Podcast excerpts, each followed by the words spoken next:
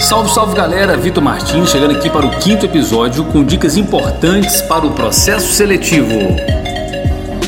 Salve, salve pessoal, chegando aqui para o nosso quinto episódio com o tema Os principais erros que eliminam o candidato no processo seletivo. E hoje, recebendo a psicóloga Alessandra Reis, ela que é psicóloga da Lupa RH deixar para ela falar um pouquinho para a gente esse tema muito importante. Alessandra, seja bem-vinda. Se apresenta para a gente, para quem está ouvindo nosso podcast, quem que é a Alessandra, e vamos falar de um tema muito importante. Oi, pessoal, eu sou a Alessandra, eu sou psicólogo da Lupa RH. Hoje eu sou responsável pelo processo de recrutamento e seleção, trabalho também com desenvolvimento organizacional e no episódio de hoje nós vamos trazer os principais erros que eliminam um candidato do processo seletivo. Lembrando que a Alessandra também é, é palestrante, ela tem um tema muito importante levando para as empresas, que é a saúde mental. Alessandra, mas hoje o tema é de extrema relevância, que gera muitas dúvidas né, nos candidatos. Vamos começar então falando as principais dicas. Fala pra gente, Alessandra, hoje o, o que o candidato precisa fazer para conseguir ter sucesso no processo seletivo? Ou melhor dizendo, o que ele deve evitar? Hoje a gente vê muitas pessoas falarem a respeito do processo seletivo, que não estão conseguindo vagas, mas dando dicas um pouquinho a respeito de, do que evitar no processo seletivo. Primeiro ponto é avaliar a vaga que você está se cadastrando. A vaga que você está se cadastrando tem aderência? E qual a porcentagem dessa aderência? Hoje, por exemplo, algumas vagas elas exigem formações específicas. Então, para mim contratar aquele profissional, ele precisa ter a formação. E hoje, de cada 100 currículos que a gente recebe para uma vaga que pede uma formação específica, 80 currículos são de pessoas que não têm aquela formação. Então, hoje a principal dica seria aderência à vaga. Uma empresa que ela pede CNH, muito pouco provável que ela vai abrir mão do candidato que tenha CNH, que não tenha CNH. Então, nesse caso, a aderência é mais importante. Ok, vale destacar, né, Alessandra, que ah, normalmente as empresas divulgam já os requisitos, tudo que precisa para aquela vaga. Então, o candidato ele tem que ter atenção e observar e não disparar a sua metralhadora de currículo, que gera ansiedade em vocês, recrutadores, e ansiedade nele. Principalmente a questão do disparar currículos é o que a gente mais vê. É candidatos que eles se cadastram para todas as vagas. E quando o candidato ele se cadastra para todas as vagas, é como se de certa forma ele estivesse metralhando os currículos e muitas das vezes, principalmente as vagas que são inscrições, é da impressão certas vezes que os candidatos eles não veem os requisitos ou mesmo sobre a vaga. Então a primeira dica seria mesmo avaliar a vaga a qual você quer concorrer. Excelente. Então agora vamos para a segunda dica, Alessandra. A segunda dica são currículos mal elaborados ou muito longos. Currículos de quatro, cinco páginas, currículos com todas as experiências profissionais. Talvez você é um profissional de 30 anos no mercado, você traz no currículo a sua primeira experiência de quando você tinha 18 anos. Então, esses currículos muito longos, nós sabemos que nós passamos por várias empresas ao longo da vida. Porém, quando você traz esse currículo muito longo, ele pode atrapalhar no processo por não estar aderente referente à vaga. E qual que seria o tamanho do currículo ideal? Vale destacar também que a gente consegue depois criar só um podcast falando sobre currículos, né? Vamos lá. Quanto tempo? Duas perguntinhas. Quanto tempo médio que o recrutador gasta para avaliar um currículo e quantas páginas que seria o ideal? O tempo médio que o recrutador ele fica interessado no currículo para ver se o currículo tem aderência ou não são 14 segundos. Então você tem 14 segundos para atrair os olhos do recrutador. O tempo, o, o tamanho médio do currículo para profissionais de nível médio uma página, profissionais de nível superior duas páginas no máximo. O currículo ele é um resumo. Então você vai resumir a função que você exerceu, a, a empresa e principalmente as atividades que você fazia. Legal também que agora todos os processos eles estão sendo cada vez mais digitalizados. Então a figura do currículo ele está perdendo um pouquinho força e esses dados estão sendo inseridos nos sistemas. Qual é a dica que você dá para esses profissionais que cadastram em plataformas digitais? Para os profissionais que cadastram em plataformas digitais, é conferir se a inscrição foi feita.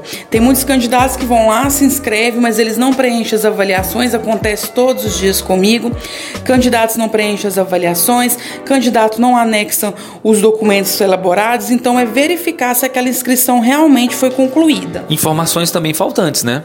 Que acontece sempre. Falta informações de CNH, de experiência, até mesmo as informações básicas como número de telefone e e-mail. Verdade. Então já tivemos duas dicas. Vamos agora para a terceira, Alessandra. A terceira dica é atrasos e não responder as mensagens. Hoje em dia a gente trabalha muito com, com mensagem pelo WhatsApp, por e-mail. O candidato ele recebe a mensagem, ele não responde e sempre surge aquela dúvida: ele vai vir ou não à empresa?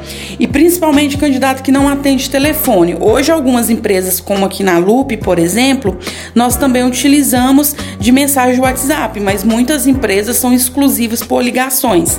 Então, quando o candidato ele manda um currículo, automaticamente ele tem que ficar atento ao telefone para receber esse contato. Excelente, é muito bom destacar, pessoal. Você que está concorrendo à vaga ou uma recolocação, fique atento ao telefone. Os recrutadores têm grandes dificuldades em fazer contatos com profissionais, justamente porque não atendem, somem, não respondem mensagens. Vamos lá, Alessandra.